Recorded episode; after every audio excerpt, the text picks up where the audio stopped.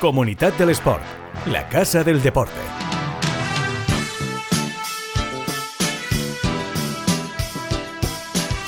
Hola, ¿qué tal? Muy buenas, bienvenidos a Comunidad del Sport, este espacio en el que damos cobertura a los mejores eventos, deportistas y clubes de la comunidad valenciana. Y hoy hablamos, como no, de maratón, del Maratón Valencia, Trinidad Alfonso, que dará inicio a su 42 edición este próximo domingo, 4 de diciembre. La carrera empezará a las 8 y cuarto de la mañana, acabará a las 3 de la tarde, siendo el tiempo máximo oficial para acabar la carrera de 5 horas y media. Em, eh, y las salidas se realizarán seis tandas por comodidad y seguridad de los corredores. Desde esa hora de inicio, en que saldrá la élite a las calles de Valencia, hasta las 9 eh, y 5. Serán en principio seis tandas. Los atletas adaptados, por cierto, partirán en la segunda ya saben, es la prueba reina, la gran cita deportiva de la ciudad, esta carrera distinguida con la eh, Platinum Label por la World Athletics, que dará el pistoletazo de salida con algunas novedades. Eh, ahora comentaremos, vamos a repasarlo todo con el responsable de comunicación de Maratón Valencia, con Alex Heras, que vive junto a su equipo horas frenéticas, no puede ser de otra manera, porque siempre es así y porque los trabajos de organización viven sus últimos eh, coletazos. Está todo a punto de caramelo. Y hablaremos también de voleibol, siguiendo la dinámica de los últimos programas. Hoy le toca al Eleman Conqueridor Valencia de Fabián Muraco, que empezó impecable la temporada tras su refundación, que se ha ido diluyendo, pero que aún así ha conseguido su billete para la Copa del Rey. Vamos a hablar con el coach ahora, en un ratito. Ya lo saben, aquí en Plaza Podcast, en Comunidad del Sport. Bienvenidos una vez más. Vamos allá. Comunidad del Sport, el podcast que da visibilidad a quienes más la necesitan. Bueno, pues eh, vamos a empezar por el evento de los eventos, por la cita de las citas, el Maratón Valencia Trinidad Alfonso, que por fin va a juntar a 30.000 corredores en esa lengua preciosa de gente en el puente de Monteolivete. Después de dos ediciones eh, cogidas por las pinzas de la pandemia, podemos hablar por fin de esos 30.000, porque la Elite Edition y evidentemente la eh, prueba de 2021, eh, que juntó a casi 16.000 participantes debido a la crisis sanitaria, pues hicieron que desde 2020 estábamos esperando esos 30.000 corredores y por fin ha llegado el día de esa cifra récord. También será récord en participación femenina, el 19% del censo total serán mujeres y eso es toda una plusmarca que está a la vanguardia de la carrera a pie en suelo nacional, es también récord en suelo nacional. De hecho, en mujeres está uno de los grandes alicientes de esta edición en la élite femenina. Hablamos del debut en la distancia de Letesembete Gidei. Eh, a la etíope apuntan todos los focos después de ostentar actualmente los récords del mundo de 5.000, 10.000 y 15K. Eh, y medio maratón también, eh, dos de ellos logrados precisamente en, Valencia, el de medio maratón en 2021, y ahora amenaza con superar la mejor marca mundial para una debutante que está en 2.17.23, pero también incluso con acercarse lo máximo posible al récord del mundo femenino, que está en 2.14.04, lo marcó Bridget Cosgay en, en Chicago. Mientras en categoría masculina el objetivo puede ser superar la mejor marca de la prueba, aquellos 2.03 eh, clavados de 2020 de Evan Chebet en aquella Elite Edition, precisamente. Tendremos al vigente campeón del mundo de maratón, al etíope Tola en esta edición de 2022, también a Yetane Moya eh, y a David Golde en una lista preliminar de hasta 7 atletas con mejores registros por debajo de las 2 eh, horas 5 minutos en la distancia. Además, Valencia vivirá un interesante duelo europeo eh, entre el alemán Petros, el sueco Jegai y el suizo Wanders. En conjunto, la lista final contiene más de 150 atletas acreditados por debajo de las 2 horas 20 en maratón y de, las, eh, de la hora 6 en medio maratón. Así que el cartel es de lujo. También en el cartel nacional, con eh, Ayad Landasem, con Javi Guerra y con Abdelaziz Merzougui. llegan a Valencia con las tres mejores marcas eh, y con el cartel de favoritos colgado en el, en el cuello. Aunque ojo, porque tenemos por ahí también a Husame Benabú, Alejandro Jiménez o a Chiqui Pérez, que siempre son peleones. Lo dicho, la prueba arranca a las eh, 8 y cuarto. Veremos cómo se usan esos eh, dos carriles del puente de Monteolivete para la salida, en esa postal preciosa siempre mítica, eh, característica del Maratón de Valencia y también repetiremos esa pasarela increíble de meta sobre el agua eh, del lago eh, del, lado del hemisférico en este año, que el año pasado también fue em, ahí, en ese hemisférico y no en el Museo de las Ciencias como venía siendo habitual hasta la edición del año pasado. yo creo que hemos repasado bastante bien casi todo, mm, pero vamos adentro, vamos a ver cómo se vive desde dentro, desde la organización de esta 42 edición de Maratón Valencia, toda esta organización. Venga, vamos a la fundación, nos espera Alex Heras.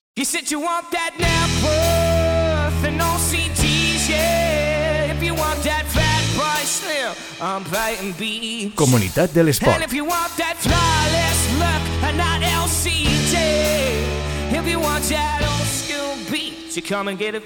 La Casa del Deporte.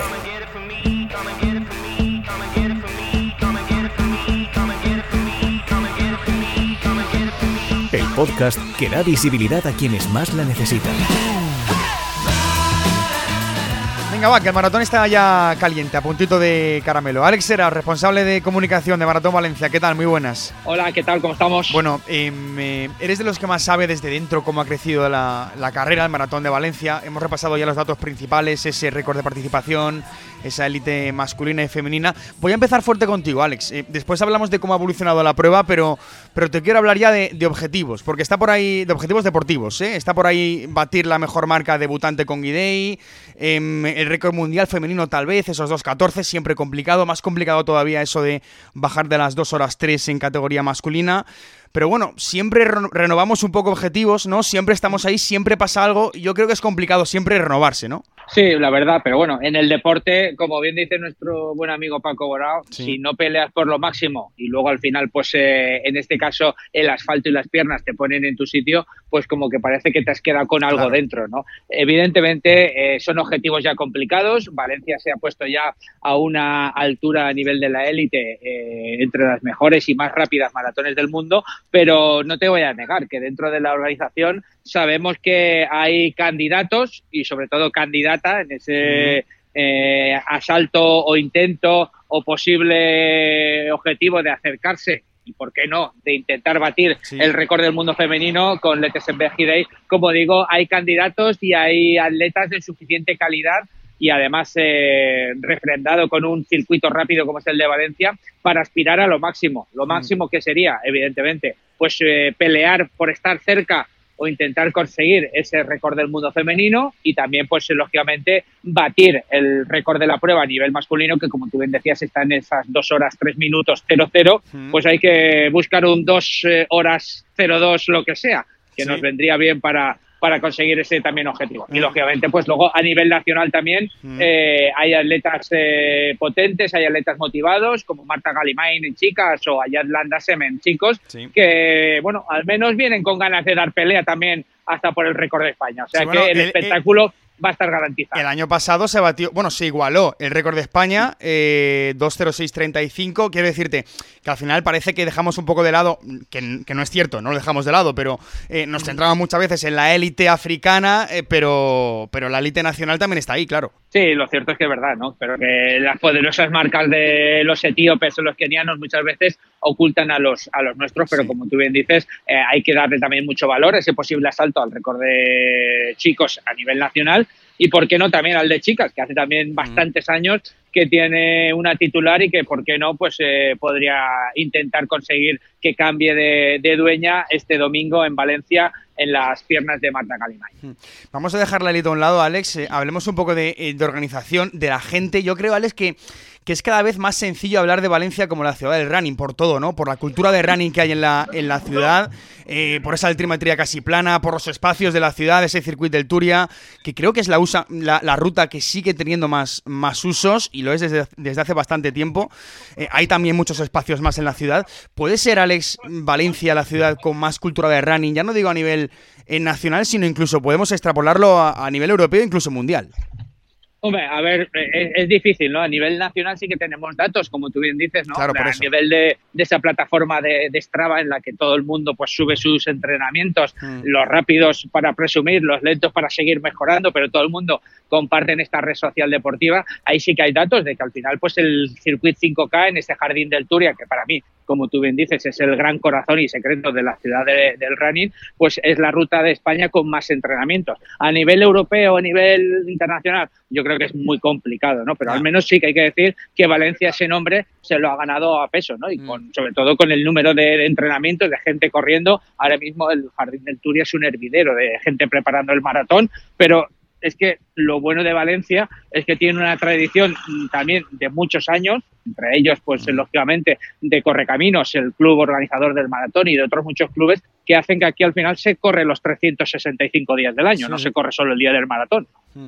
De hecho, hablabas ahora de Correcaminos, Alex. Creo que, cada año lo comentamos, pero eh, se dice que el maratón ha tenido la gran suerte de encontrar a la Fundación Trinidad Alfonso y es así, ahí están los números. Pero tú dices también que la Fundación también ha tenido la suerte de dar con la Sociedad Deportiva Correcaminos, ¿no?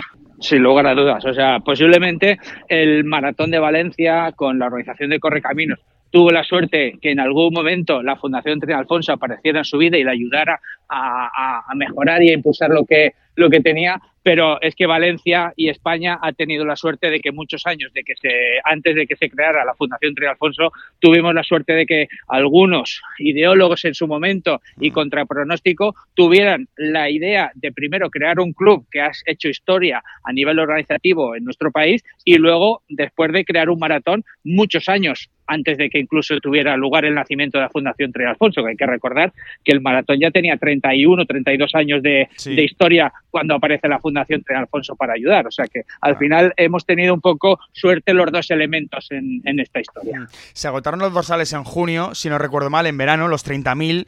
Eh, se agotan desde, bueno, antes de tiempo, desde, eh, desde hace cuatro ediciones. Los 22.000 de 2018, 25 en 2019, 25.000 evidentemente. Después de las dos ediciones marcadas por, por, la, por la pandemia y por fin ahora, Alex, los 30.000 que yo creo que llevábamos tiempo queriendo anunciar esta cifra porque si no recuerdo mal también eran los números un poco previstos antes de que explotara la crisis sanitaria, ¿no? Yo creo que, que celebrar por fin esos 30.000, pues eh, yo creo que es para, para marcar ya esta, esta 42 edición en rojo, ¿eh?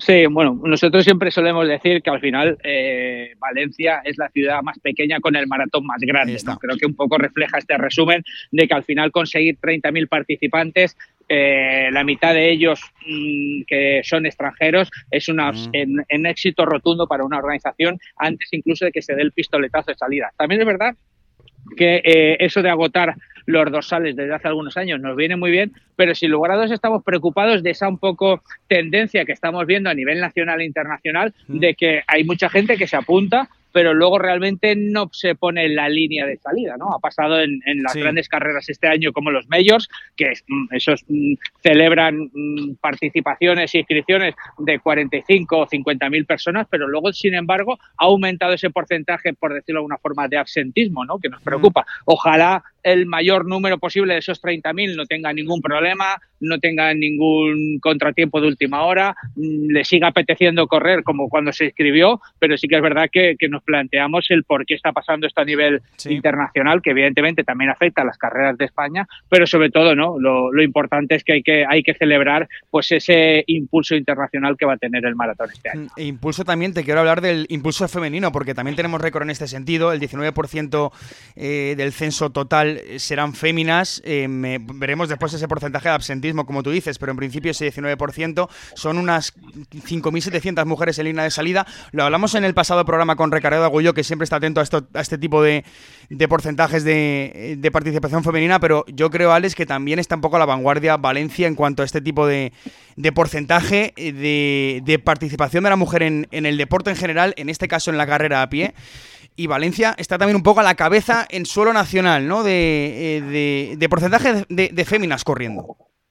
Sí, de porcentaje de morir y también del global, ¿no? Porque al final, cuantos más inscritos tienes, si tu porcentaje es superior, también significa que la cifra total es, es mayor, ¿no? Sin lugar a dudas, es una de las mayores satisfacciones de este año para la organización, el contar con ese elevado número de mujeres. También es verdad que aquí queda, sí que es verdad, mucho camino que, que recorrer. No es el objetivo eh, realista marcarse un 50-50 de participación, porque no, no seríamos, eh, hace cuatro años nos marcamos a alcanzar el 20 y bueno, lo estamos rozando y creo sin lugar a dudas que se puede ¿no? seguir mejorando. Posiblemente no lleguemos mm, hasta dentro de muchos años a las cifras de participación que tienen los maratones estadounidenses, hmm. donde algunos incluso tienen más mujeres que, que hombres participando pero queda mucho camino por recorrer y el 19 al 20, 25, 30, 35 todavía nos queda mucho que, mucho que trabajar. Hmm.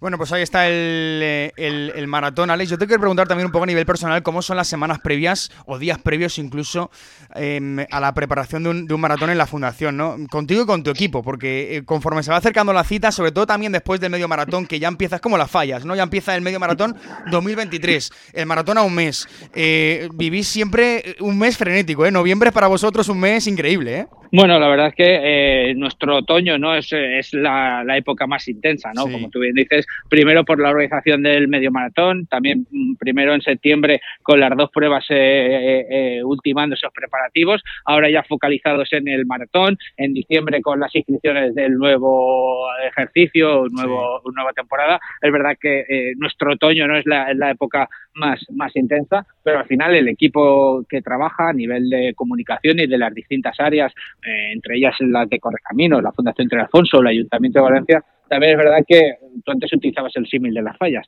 Somos un poco en ese sentido eh, también una organización que un día igual no, pero los dos días después de haber acabado la prueba está ya empezando a trabajar en el siguiente ejercicio, ¿no? Y eso es un poco también uno de los secretos pues para poder llegar a este nivel de, organización en estos eventos tan grandes. Pues ahí está, la 42 edición de este Maratón Valencia, por cierto, no lo he dicho, eh, se usarán las dos partes de esa salida icónica siempre del, en el puente de, de Montolivete, una de las novedades, también, esto ya se hizo el año pasado, la pasarela azul, la mítica pasarela azul, no fue en el Museo de las Ciencias, sino en el lago del, del Hemisféric se repite, yo creo que también fue un éxito, ¿no, Alex? Esa, esa eh, meta que ya digo es icónica porque al final eh, yo creo que enlazas un poco Valencia con esa meta, esa pasarela sobre el agua, esta vez de nuevo en el Hemisféric. Bueno, eh, al final hemos estado hablando de datos que son, que son objetivos. Ahora te voy a dar una, una, opinión totalmente subjetiva. Mm. Tenemos la meta más espectacular de un maratón en todo el mundo. Mm. Eso evidentemente eh, es una opinión, pero bueno, sin lugar a dudas que nos ayuda mucho, ¿no? Ese, ese impacto eh, tanto a nivel televisivo como a nivel de imagen que nos propicia esa pasarela, esa meta sobre, sobre el agua y como tú bien dices también esa salida, ¿no? que por primera vez mm. eh, va a ocuparse de maratonianos los dos puentes de, o los dos viales, mejor dicho, de ese puente de, de Montelivete saliendo desde esa plaza de la maratón y que al final pues ahí partirán, ¿no? los primeros metros de esos sueños de tantos maratonianos y que esperemos que Mm, varias horas después, dos horas y pico los más rápidos y cinco horas largas los, los más los menos rápidos, pues acaben en unos metros más para abajo, pero en esta ciudad de artes y la ciencia junto al hemisferio en esa meta. Bueno, pues esa postal increíble. Alex era responsable de comunicación de Maratón Valencia, que vive unos días, pues eso, eh, frenéticos. Alex, gracias por sacarnos diez minutos de tu vida, porque, bueno, eh, evidentemente estás ahí en esos últimos días antes de la carrera. Alex, gracias. Un abrazo, hasta luego. Comunidad del. La Casa del Deporte. El podcast que da visibilidad a quienes más la necesitan.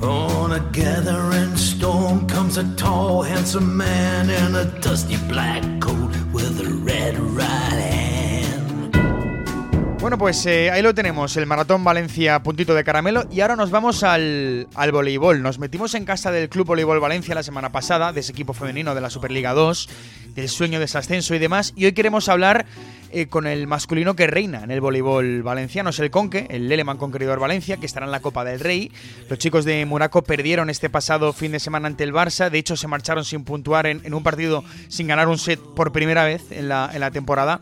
Y aún así, pues han confirmado presencia en, esa, en esa Copa. Y es que este Conque yo recuerdo que arrancó impecable el curso. Nos escucha ya el coach. Fabián Moraco, ¿qué tal? Muy buenas. Hola, buenos días, ¿cómo están? Bueno, eh, Fabián, empiezo por lo último si quieres, por lo más cercano temporalmente, esa derrota en Barcelona por 3-0 ante uno de los rivales directos en la, en la tabla.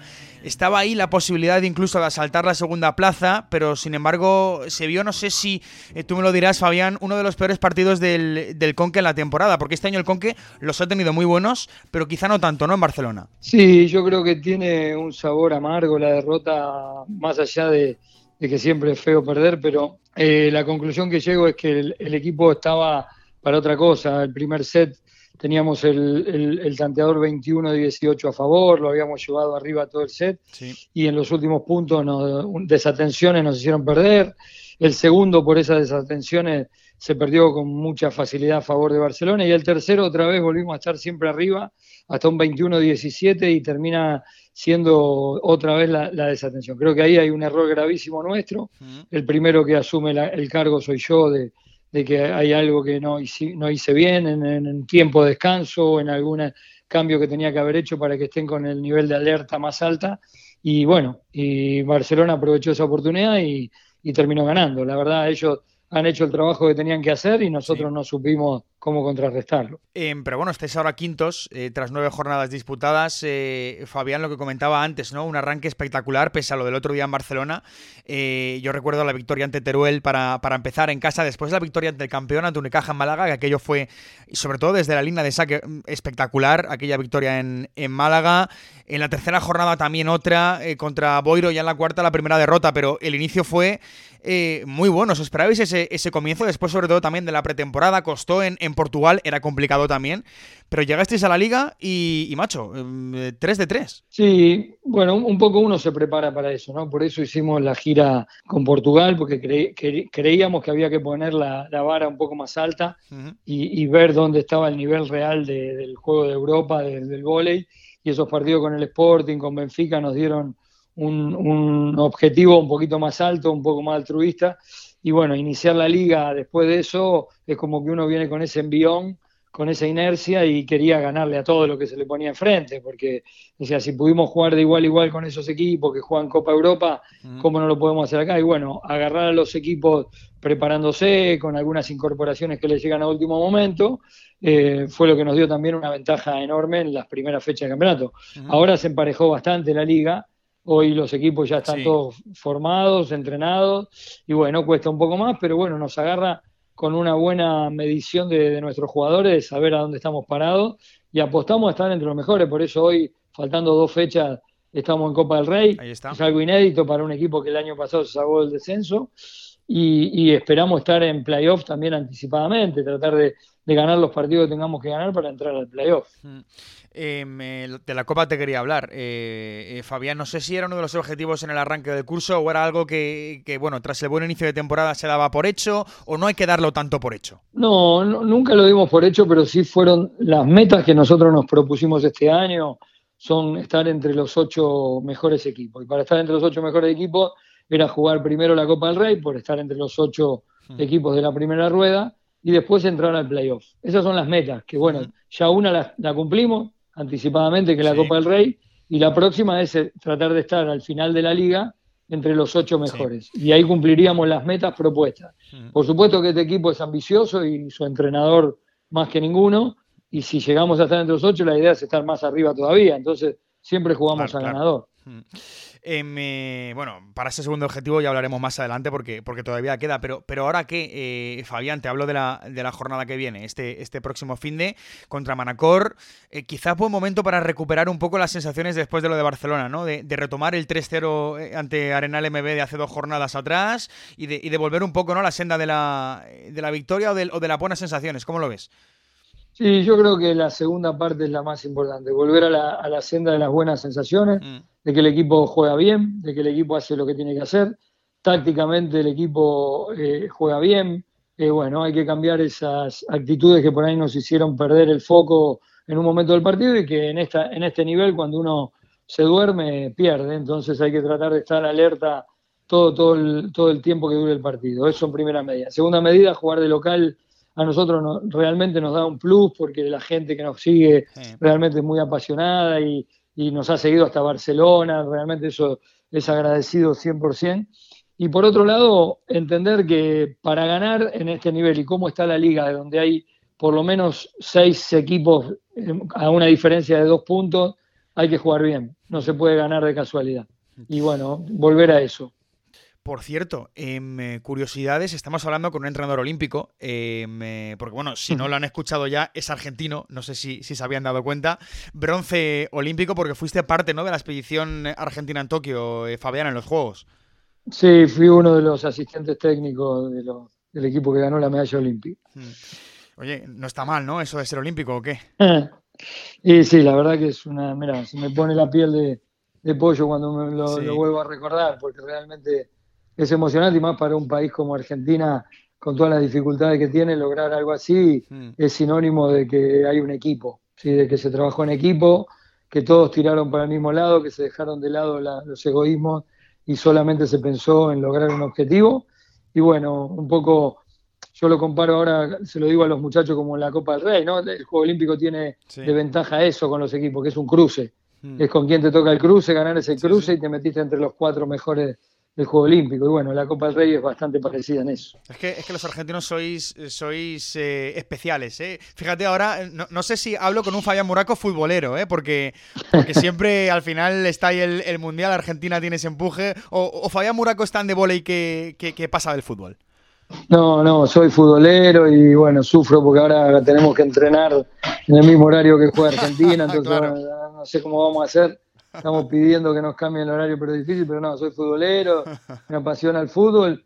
Por supuesto que me apasiona el fútbol deporte, no el fútbol negocio, pero bueno, eh, hoy creo que la, camiseta tira y bueno, uno trata de festejar todo lo que haga bien Argentina al fútbol. Bueno, pues eh, por ti, ojalá que, Argentina eh, vaya bien en ese, en ese mundial. Y pero sobre todo que vaya bien el, el Leleman con Creidor Valencia. Fabián, muchas gracias. Gracias a ustedes y hasta la próxima. Comunidad del Sport. La Casa del Deporte.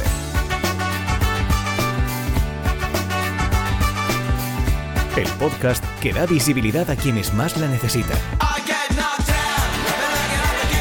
Bueno, pues eh, esto ha sido todo en el programa de hoy. Nos vamos con ese sabor dulce de Conqueridor Valencia, pero muy pendientes del Maratón Valencia, Trinidad Alfonso, la gran cita. Ya lo saben, es este domingo, no se olviden, si lo corren por supuesto, y si no, pues también, evidentemente, porque en la ciudad les recuerdo que no hay nada igual a nivel deportivo. Ya saben que solo un evento congrega más visitantes durante el año en, en Valencia, las fallas. Así que eh, muy pendientes, lógicamente, de, todo lo que mueve este maratón. Nos vamos, recuerden que tienen toda la información en comunidaddelesport.com y también en Plaza Podcast, en Plaza Radio y en plazadeportiva.com. Sean felices, hasta la próxima. Adiós.